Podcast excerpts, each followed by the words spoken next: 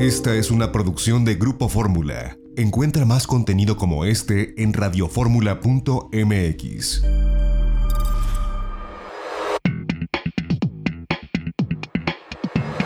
De viaje en Fórmula con José Antonio López Sosa.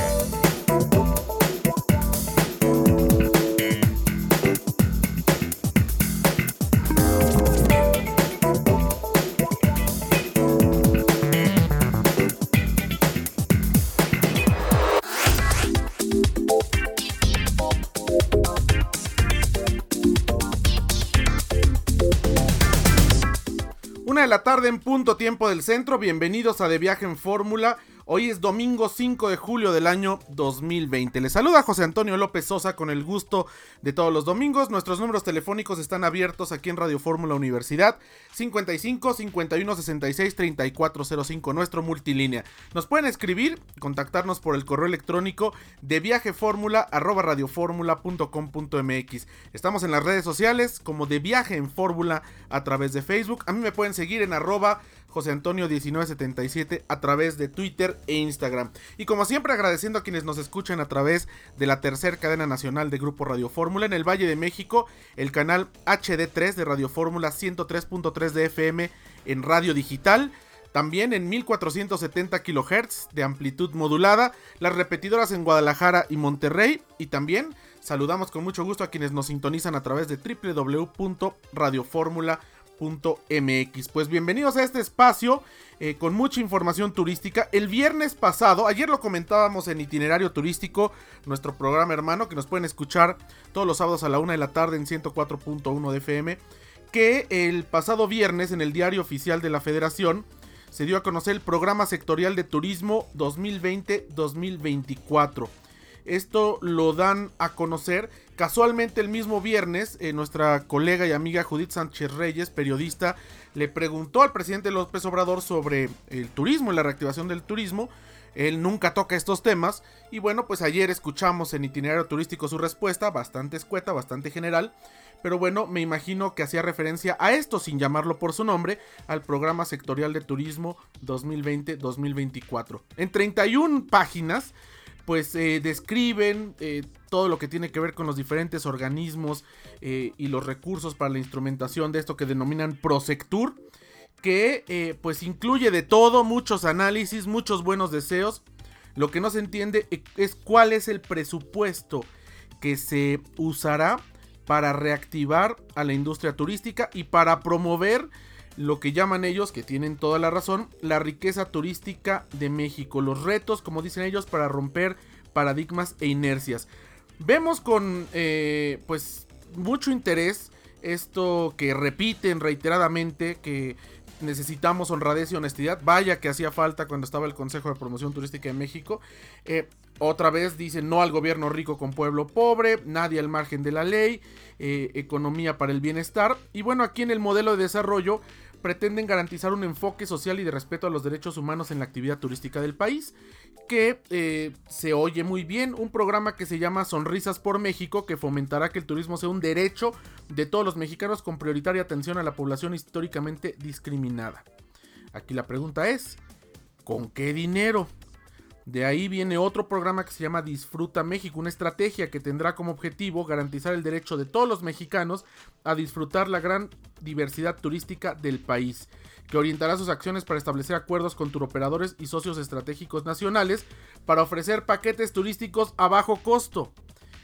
Va de nuevo la pregunta, ¿con qué recursos se va a hacer esto? Porque si queda en el discurso y se pretende que las empresas sacrifiquen y dejen de ganar sin un apoyo del gobierno, pues va a ser complicado. Eh, pretenden promover el desarrollo equilibrado de los destinos turísticos. Eh, evidentemente eh, meten ahí el compromiso presidencial número 68 que es el tren Maya. Pretenden regionalizar el turismo en México, tener productos ancla, de esto ya se había hablado. Eh, fortalecer con gobiernos y la iniciativa privada productos ancla por entidad federativa, los cuales se consideran o consisten en identificar y desarrollar un producto turístico único y diferenciado en el destino. Esto puede ser muy interesante. Eh, reiteran esto de la operación Tocapuertas, que ha sido el discurso del secretario Torruco desde que era eh, secretario de la Ciudad de México, de Turismo en la Ciudad de México y ellos dicen que pues van a ir a la operación Tocapuertas a destinos de alto poder adquisitivo en Alemania, Canadá, China, Corea del Sur, Emiratos Árabes Unidos, España, Francia, Italia, India, Japón, Reino Unido y Rusia. Y bueno, eh, se habla del Consejo de Diplomacia Turística, se habla de diferentes indicadores donde se mide la pobreza, cómo ha aumentado el turismo y la pobreza no ha disminuido. Eh, se habla de, por ejemplo, ponen el ranking de recepción de turistas internacionales en 2018, donde México es el séptimo lugar, por encima de Alemania, Tailandia y Reino Unido. El porcentaje de la eh, eh, contribución al PIB del turismo, que es del 8.7%. Esto fue en 2018, por encima de la construcción, de los servicios financieros, de la minería, del sector primario. Y con todo y esa importancia, no le dan eh, pues el espacio que debería. Eso es mi punto de vista. Eh, bueno, hablan, desarrollan una serie de pues destinos que consideran que no han sido prioritariamente pues impulsados.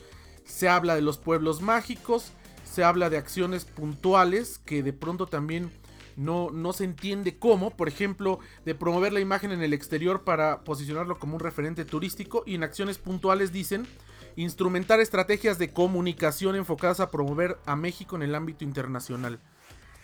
Híjole, es complicado. ¿Cuáles serán estas estrategias de comunicación si a nivel interno no han tenido una comunicación efectiva? No sé cómo lo vayan a lograr, por un lado.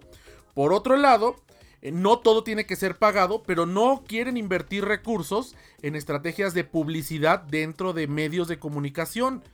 ¿Cómo van entonces a promover a México en el ámbito internacional? Esa es la pregunta.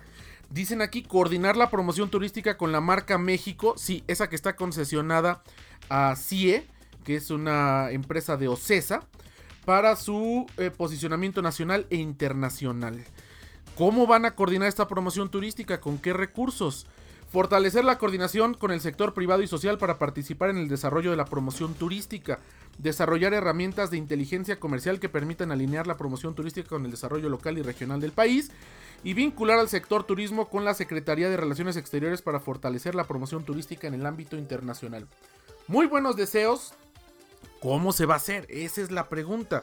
Ahora, bueno, eh, se pretende reducir los impactos negativos, promover proyectos sostenibles, cosas que nos parecen muy bien fortalecer la planeación territorial, en fin. En estas 31 páginas se habla de un proyecto donde pues no se entiende a ciencia cierta cómo se va a desarrollar. Hablan de una comunicación positiva y estratégica cuando no existe al interior. No, no, entendemos. Ahora, eh, se va a impulsar algunos destinos, aquí dicen que no han tenido tradicionalmente eh, fuerza en la promoción. Hablan de Aguascalientes, Chihuahua, ciudades, Mexicali, Pachuca, Palenque, Rosarito, en Baja California, Puerto Escondido, en Oaxaca, San Cristóbal de las Casas, en Chiapas, San Juan de los Lagos, en Jalisco, San Juan del Río, en Querétaro, San Miguel de Allende, en Guanajuato, Taxco, Guerrero, Tecate, Baja California, Tequisquiapan, Querétaro, Toluca, Estado de México, Tuxtla Gutiérrez, Chiapas, Valle de Bravo, Estado de México, Villahermosa, Tabasco y Zacatecas, Zacatecas. Muy bien. ¿Cómo? ¿Cómo se va a desarrollar?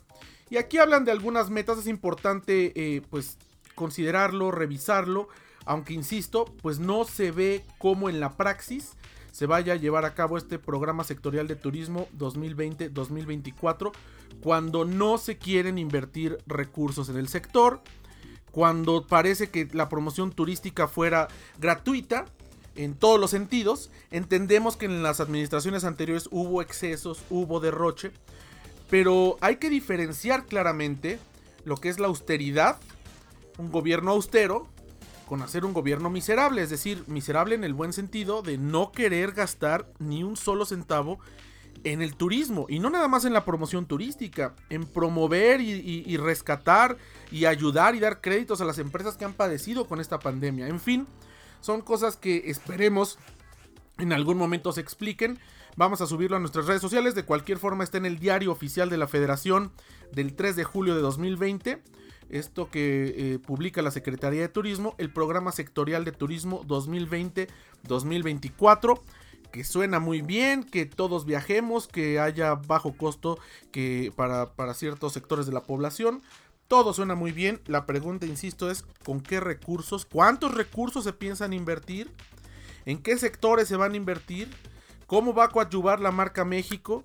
qué alcances tiene la concesión de la marca México, a quién le permitirán usarla, van a cobrar por usarla, porque la única acción que se ha visto ahora, además de las intervenciones del secretario de Turismo en diferentes foros, es esta plataforma Visit México, donde se le pasó el pandero literalmente a todos los estados y a todos los destinos para que cooperen con dinero y para que puedan pues sacar adelante una plataforma que tampoco entendemos bien cómo está funcionando. Esta es la complejidad del sector turístico en esta pospandemia, así que bueno, pues ahí está esta información y quedan todas estas dudas con relación a cómo se llevará a cabo y si se aterrizará y con qué recursos el programa sectorial de turismo 2020-2024. Que dicho sea de paso, el mismo día que se publica, nuestra colega Judith Sánchez Reyes le pregunta en la mañanera al presidente y ni siquiera se refiere a él por su nombre. Ni siquiera lleva al secretario de turismo para que lo presente. En síntesis, esa es la importancia que le da la administración actual al turismo en nuestro país. En fin, así las cosas. Vamos a un corte y regresamos. Tenemos mucha información eh, de aerolíneas. ¿Qué sucede con Aeroméxico? ¿Qué sucede con Interjet?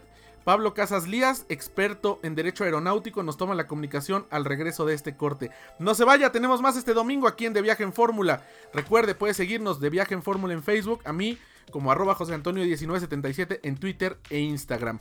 Vamos a un corte, regresamos, tenemos más de Viaje en Fórmula. Esta fue una producción de Grupo Fórmula. Encuentra más contenido como este en radioformula.mx.